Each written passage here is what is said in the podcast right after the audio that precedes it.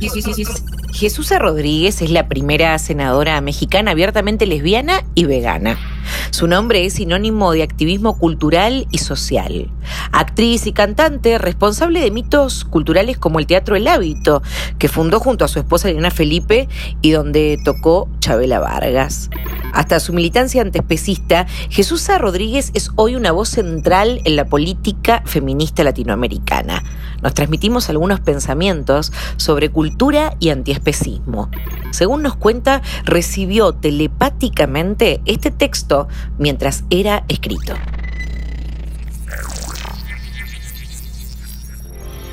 Se llama La pandemia y el laberinto, para que más o menos se dé una idea de cómo he estado viviendo estos días. El tiempo se rompió y vamos llorando los minutos que caen al piso y se estrellan como lágrimas de cristal. Y tratamos de levantar los segundos como lágrimas quebradas que ya no reflejan más la bóveda celeste. Lágrimas con las que intentamos como Lady Macbeth lavarnos las manos ensangrentadas por el asesinato de mujeres, migrantes, travestis, trans, jóvenes, infantes y miles de millones de animales asesinados a diario en los mataderos del mundo y cuya sangre todavía llega a la boca de millones de humanos. Porque sí, porque así ha sido siempre, porque el sabor de la sangre nos vuelve ciegos y sordos al sufrimiento y la explotación cotidiana. La pandemia de la indiferencia, de la complicidad con los asesinos, la pandemia silenciada que significa ir al supermercado o al mercado húmedo o a la carnicería más cercana a comprar cadáveres para llevar a casa y cocinarlos. Son por lo menos dos mil años en los que toda la ciencia de Occidente, la evolución y eso que llamamos progreso, no ha podido resolver el problema del hambre. Ya no digamos la infame desigualdad y la miseria. También la gente más pobre merece el privilegio de no ingerir cadáveres. Si un sistema económico solo profundiza la injusticia, es obvio que no sirve, que hay que buscar otra manera de vivir y por supuesto otra manera de comer. Nuestra manera más íntima de relacionarnos con el mundo exterior es lo que comemos. Podemos respirar sin matar, ver sin matar, tocar sin matar, oler sin matar, oír sin matar. ¿Por qué no podríamos comer sin matar? Estamos dentro del laberinto que construimos con nuestra propia sordera. Y lo más paradójico es que justo en el oído tenemos un laberinto en el que al parecer solo escuchamos lo que nos conviene. Dentro del laberinto reina la confusión. ¿Hacia dónde ir? ¿Cómo salir? ¿Cuánto tiempo va a durar la pesadilla? En situaciones como esta lo mejor es buscar la salida por donde entramos. Si nos metimos en esto por comer animales, entonces dejemos de comerlos. Ahí le podemos abrir la grieta al sistema caduco que hoy nos tiene encerrados, sordos, ciegos y sin horizonte. Mucha gente se pregunta qué hacer, cómo cambiar el estado de cosas que desde antes de la pandemia ya no funcionaban. Hay una acción inmediata que mucha gente puede hacer, quizá no toda por la misma desigualdad reinante, pero mucha gente puede hoy, ahora mismo, dejar de consumir animales y sus derivados y con ese simple acto hacer caer el fundamento del capitalismo patriarcal, heteronormado y depredador que hoy nos oprime y que se fundamenta en la explotación de animales humanos y no humanos. La segunda parte se llama La pantalla y el espejo. Parafraseando a Monsiváis, ahora que ya no podemos ni salir de nuestras casas, me he dado cuenta cuán horrible es el espejo. En México decimos quedar apantallado, cuando algo te asombra y te sorprende. Te apantalló, te quedaste boquiabierto, apantallado. Hoy día las pantallas se han interpuesto en nuestra vida y ya no son motivo de asombro, sino de sometimiento. Estamos literalmente apantallados, achatados, en varios sentidos, por una tecnología omnipresente. Pantallas que en realidad son espejos a los que nos enfrentamos gran parte del día. Espejitos como los que nos vendieron los conquistadores para engañar. El México antiguo, dice el historiador Besheim en La Calavera, no le temía a la muerte, temblaba ante la incertidumbre que es la vida de las personas. Le llamaban Tezcatlipoca, el que lo sabe todo, el dios de la fatalidad, el cual en el pie faltante llevaba un funesto espejo humeante con el que podía ver el futuro. Hoy cuando mucho podemos ver el presente y mirar con horror la vuelta al pasado inmediato, eso que llamábamos normalidad, esa forma de vivir tan indigna que nos llevó a esto. Si hemos entonces de volver al futuro, empecemos por lo que tenemos a la mano, nuestro plato, nuestro cuchillo y nuestro tenedor. Los antiguos toltecas, que así llamaban en México antiguo a los grandes artistas, los que, los que hacían bien las cosas, solían llevar un espejo en la espalda. Dice Alberto Davidov en sus arqueologías del espejo, el espejo a espaldas del sabio quizá es la referencia a la sabiduría del pasado que sigue creciendo como una planta de hondas raíces. El sabio mira lo alto hacia el cielo real y atrás a las imágenes que de éste se han construido en otras culturas. A mí me gusta mirar hacia nuestra cultura antigua porque, como dice el poeta Bonifaz, son los cimientos sobre los cuales se edificaron los testimonios de sus victorias sobre la confusión universal. Cimientos labrados en piedra por nuestras abuelas que son los que nos sostienen. Estas personas y las actuales múltiples pueblos indígenas que aún preservan su conocimiento afirman que el motivo de la vida es la guerra florida, Yolosochi, los Xochiyolo, que consiste en hacer florecer tu corazón, hacer trascender el camino que pisas y a la gente que te rodea. Para ello hay que tener la fuerza de un jaguar, no dejar de caminar y dar la batalla diaria contigo misma hasta que logres desatar el fuego, la chispa inmortal guardada en tu corazón. Todo esto genialmente observado en los murales de los palacios de Teotihuacán, excavados por la propia Loret Seyurne. Nadie sabe el infierno al que se enfrenta el otro. Nadie sabe en qué momento de su guerra florida se encuentra cada persona, pero sí sabemos que compartimos con todos los demás seres la plenitud de simplemente ser y merecer la libertad y la vida. Ha llegado el momento de quiebre para la humanidad. Lloremos otra vez, pero esta vez que nuestro llanto sea como el de la sabia María Sabina, que bajo el influjo de los hongos, los santos niños, como lo atestigua el antropólogo Álvaro Estrada en su espléndida biografía de María Sabina, decía, vi que algo cayó del cielo con gran estruendo como un rayo era un objeto luminoso que cegaba. El objeto se fue convirtiendo en una especie de ser vegetal cubierto por un halo. Era como una mata con flores de muchos colores. En la cabeza tenía un gran resplandor. Su cuerpo estaba cubierto de hojas y tallos.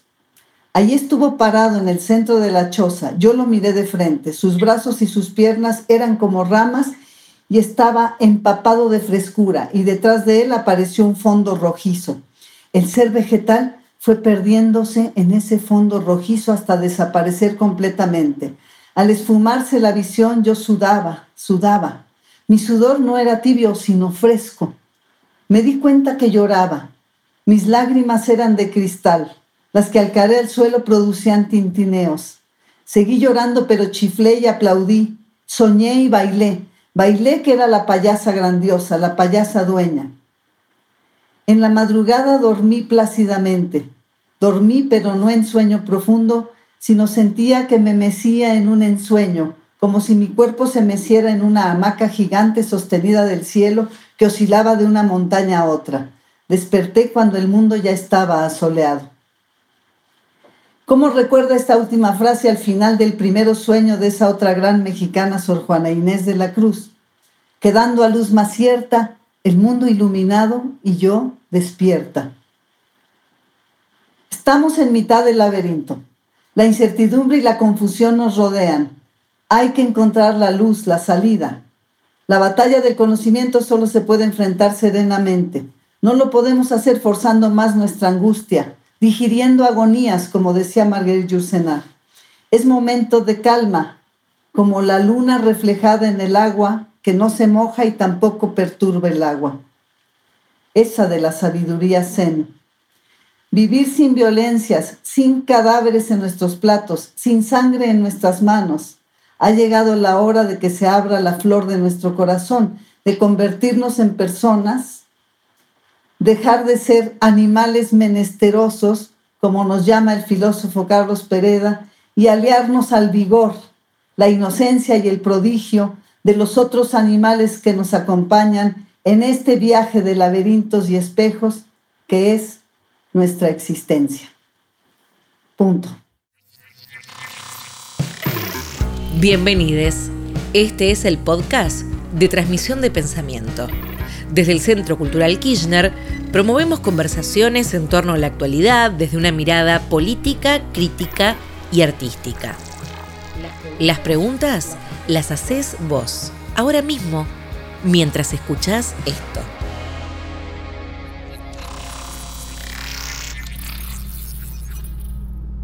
El afecto frente al plato de comida, una visión del mundo por la que Jesús milita en el Congreso y en las calles. Es el encuentro amoroso diario con la naturaleza, Ahí cuando María Sabina observa esto que bien parece el espíritu de la naturaleza al que ella se enfrenta y finalmente termina disfrutando, llorando de gozo, es lo que nos tendría que pasar diariamente con nuestra comida, con nuestro plato. Tiene que ser una relación de afecto, de empatía, de, de amor con la naturaleza, incluso el acto de comer. Ese sería quizás como es nuestra relación directa, finalmente nos convertimos en ese ser que comemos o ese ser se convierte en nuestro sueño y nuestra fantasía, entonces es indispensable que esa relación con tu plato sea una relación sin violencia y una relación amorosa.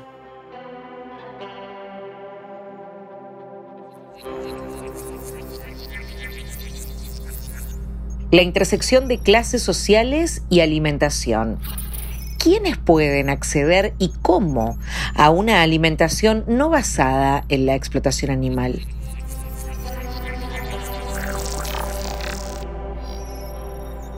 Yo creo que el privilegio primero de todos está en poder comer. Pero ¿qué comes cuando comes un animal? Comes enfermedad, comes violencia, comes crueldad, por lo tanto, te hace más pobre. Y cuanto más gente coma carne y productos animales, estará financiando la pobreza. Entonces, ahí hay una relación directa, no es una cosa como ustedes dicen, o decía el otro día la Checha Merchan, el veganismo no es de chetos, ¿verdad?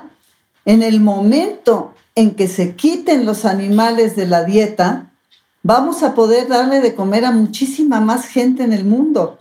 Vamos a poder realmente abatir la pobreza y la gente más pobre va a poder tener acceso a una alimentación digna y no la porquería de, de, de lo que, ha, perdón, la porquería no porque eso es especista, así decíamos, ¿verdad? Sino la, la horrible cosa que es financiar a la industria ganadera, a las piscifactorías, que están devastando la tierra por un lado, todo por acumular más riqueza, están devastándolo todo, el agua, contaminando todo y finalmente generando la máxima pobreza. Entonces no hay ningún tipo de contradicción, ni es una cosa de ricos, Aquí la cosa es que todos podamos comer bien y lo que queremos y debemos comer. Ahorita la mayoría comemos muy mal y no comemos lo que queremos. Comemos lo que la industria nos ofrece, que son ultraprocesados, comida chatarra, adictiva y además eh, veneno puro en los supermercados. Y comemos animales que son personas no humanas idénticas, con idénticas eh, eh, idénticos deseos de sobrevivir, de estar felices en esta tierra y con el mismo derecho a la vida y al goce de la vida. Entonces, no hay una contradicción en eso. La gente pobre come de milagro. ¿Por qué? Porque habemos muchos otros, yo no, pero hay gente que come animales y con eso le quita el plato a millones de otras personas que podrían comer una dieta basada en plantas, raíces, granos y que estos semillas y que esto funcionaría para todo el planeta hace mucho. Por eso lo decía yo en el texto, hace dos mil años que no logramos abatir el hambre y estamos hablando de que si los pobres deberían comer mejor eh, o todos comer lo que todos comemos. No, tenemos que rehacer el modelo y necesariamente hacer un modelo que le dé de comer a toda la humanidad porque es bien posible. Pero siempre y cuando podamos, primero que nada, comenzar ya la transición de las grandes industrias, porque eso es urgente. La industria ganadera ya no puede seguir matando animales, criando animales para matarlos las industrias pesqueras ya no pueden estar devastando los océanos, pero todo eso ocurre porque no hemos parado en nuestra vida, hecho un alto, hacer hacernos un lado, dar un paso a un costado y dejar de ser antropocentristas, que esto es lo que yo creo que la pandemia nos está urgiendo a hacer.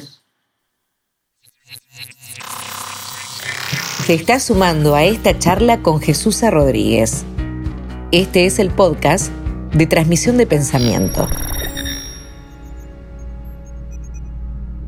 Jesús habla de la aparición de animales en las ciudades durante la pandemia. Bueno, yo pensé inmediatamente nos tienen miedo. Ahora que no estamos, pues pueden libremente acercarse a las ciudades. Nos tienen miedo con toda razón, si no hemos hecho más que matarlos. Pero yo me imaginaría que esos animales, como también volvieron a Chernobyl, ¿te acuerdas? Cómo regresaron a esa, a, a esa mm, nucleoeléctrica, porque son capaces de soportar la radioactividad, pero no al ser humano. Y eso también nos habla de algo muy triste, ¿no? Que, hemos, que lo que hemos provocado en esta tierra es miedo, a los demás habitantes. Y eso también es algo que ya no es tolerable. Ellas regresaron a las ciudades porque no había humanos.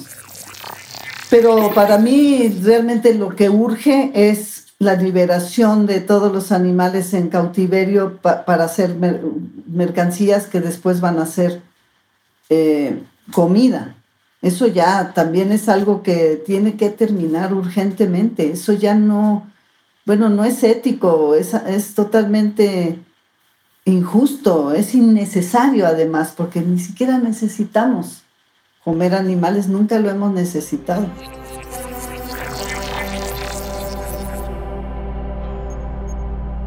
La relación entre la militancia feminista y vegana. ¿Cuál es la unión entre la lucha contra el patriarcado y la lucha antiespecista? Bueno, a nosotras nos sirvió mucho para esa unión leer eh, La política sexual de la carne de Carol Adams, que ya tiene más de 20 años ese libro. Pero ahí ella hace justamente este análisis muy claro de cuál es la relación entre una opresión y la otra. Y entonces cuando fuimos a Buenos Aires este marzo pasado, justamente estuvimos en la marcha feminista con este cartel que le pedimos a Boicot hiciera sobre esta frase de, de Liliana y lo llevamos a la marcha porque pensamos que es simplemente un problema de una transición. Creo yo que el feminismo está transitando hacia allá y muy fácilmente se puede dar esa correlación de luchas. Es evidente porque el patriarcado está sostenido en la explotación de mujeres, niños, eh, toda la comunidad LGBT y, y por supuesto de los animales. Entonces, el patriarcado está sostenido allí, pero claro, aquí el asunto es que también hay un problema de mandato de masculinidad, como diría Rita Segato. Aquí el problema es que el mandato de la masculinidad, si no cae, si los hombres no se asumen como seres condicionados por una sociedad machista y patriarcal y comienzan a luchar contra ese mandato de masculinidad, tampoco va a cambiar nada. porque también el carnismo tiene que ver con la masculinidad. Es decir, todo es, por supuesto, una cuestión cultural. Y yo creo que desde la cultura se puede realmente llegar a lo más profundo de este mandato, que es esta idea de la superioridad, del supremacismo humano, que es otra forma de supremacismo. Entonces yo creo que este es un problema tanto de las mujeres en el sentido del feminismo, que tienen que obviamente mirar lo simple que, que es ni oprimidas ni opresoras, no podemos nosotros oprimir a los animales cuando estamos luchando contra la opresión. No podemos ser injustas y crueles con los animales cuando estamos luchando contra la injusticia y la crueldad. Pero al mismo tiempo los hombres llevan un paquete muy fuerte, porque yo estoy de acuerdo con Rita Segato en el sentido de que el hombre trae este mandato y es hasta más difícil para ellos enfrentar esta vida por este mandato ridículo y absurdo de la superioridad sobre los demás, de la necesidad de someter, que los vuelve eh, violentos y, y además excluidos ¿no? de una maravilla que es el contacto con la naturaleza, con todo lo demás, con las emociones, con las debilidades, con la fragilidad y con el defecto, que es una parte tan importante de lo humano, el error. Entonces, si no te puedes equivocar, si tienes además que ser perfecto y, ser eh, triunfador y todo eso, se vuelve una carga muy pesada que yo no veo por qué los hombres no la sueltan de una vez por todas y empezamos a crear un mundo diferente que ya no surge también a las mujeres.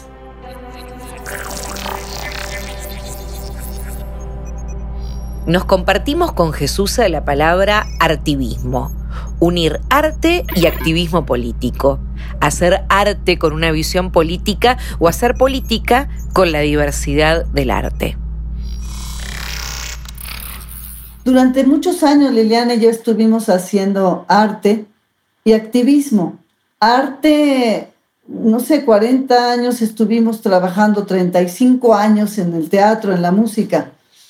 Y llegó un momento, o quizás son las etapas que tienen que pasar, que, que yo sentí que era necesario intervenir directamente en la gestión política, lo cual es muy costoso para un artista.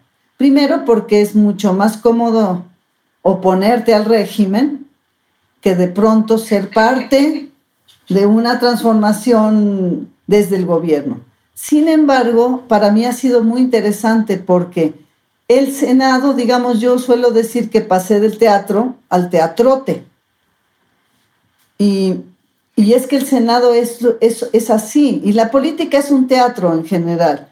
Pero al yo conocer algo de teatro, podía eh, en el Senado utilizar mis herramientas para proponer iniciativas, eh, puntos de acuerdo, cambios a las leyes, de una manera, siento yo, mucho más proactiva y con resultados más inmediatos. Porque a fin de cuentas en el teatro tú vives un resultado inmediato que es la reacción del público que está frente a ti, pero nunca sabes cuando eso lleva un objetivo de un cambio político, hasta dónde el arte incide en cambios estructurales inmediatos. En cambio aquí donde yo he estado utilizando el teatro dentro del Senado para presentar mis iniciativas, sí veo cambios inmediatos en las leyes, en las iniciativas, incluso en la intención de voto de los senadores. El otro día hicimos una obra de teatro sobre la marihuana y varios senadores cambiaron su intención de voto sobre el dictamen para liberar o para regular la marihuana. Es decir, tú ves cambios inmediatos que produce el arte y entonces para mí el activismo pues pasó a una, a una parte ya del pasado y siento que ahora eh, me interesa esto, poder, eh, eh, poder legislar y de repente meter el pie entre la puerta de ciertas chicanadas, le decimos acá, o trampas que quieren hacer las transnacionales o que quieren hacer los lobbies industriales y poderles meter el pie e impedirles que se apoderen de pronto de, muchas, de muchos recursos del país o de tantas cosas que quieren apoderarse.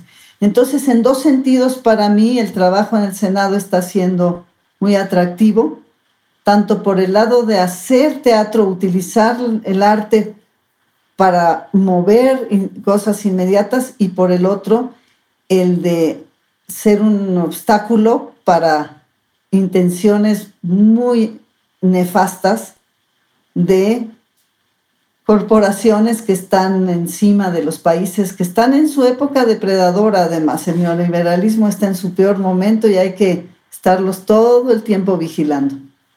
Mira, es que llevo varias este, obritas o performances allí. El primero lo hice para la iniciativa del maíz y allí puse 16 personajes de una cosa que se llama la ofrenda 4, que es una escultura antigua olmeca que la hicimos tamaño natural. Y entonces eso se presentó, digamos, en el pleno para que lo viera el mundo entero y, fue muy interesante. Pero en, en, la obra de teatro de la marihuana, no, ahí se trató, como en el Senado hay muchas actividades, además de que estás en el pleno y haciendo iniciativas y recibiendo gente, puedes hacer eventos diferentes e invitar a los senadores ahí mismo en el Senado. Y entonces en el caso de la obra de la marihuana fue una obra de teatro en el auditorio Octavio Paz de ahí del Senado y ellos asistieron como espectadores a esta obra de teatro. Pero yo sabía de varios que iban a votar en contra del dictamen y después votaron a favor. Así que eso me llamó mucho. Y además saliendo de la obra me dijeron, ya entendí, voy a votar a favor de la regulación. Y eso me llamó la atención. Pero entonces hay diferentes maneras. Hay veces que me subo al escenario o a esa tribuna que es un escenario cuya única diferencia es que ahí nadie te oye y en el teatro pagan por irte a oír, ¿no? Pero es muy parecido. Y entonces a veces, digamos que subo y hago algún pequeño performance en la tribuna, pero son muchas las maneras de utilizar el teatro para legislar de otra manera, hacer de otra manera el trabajo legislativo. Y además las palabras pues ya se desgastaron, ya es, te digo, nadie se escucha. O, un lado escucha lo que quiere oír solamente y el otro aplaude solo lo que quiere escuchar. Es decir, es extraño el eso que llaman el parlamento donde las palabras se han desgastado. Por eso es necesario acudir y traer el teatro al Senado. Para mí ha sido muy interesante. La conversación como posibilidad de conocimiento. La transmisión de un pensamiento que nos une cuando no podemos estar cerca físicamente. Nos transmitimos, nos transmitimos ideas y con ellas compañía. Hasta la próxima transmisión de pensamiento.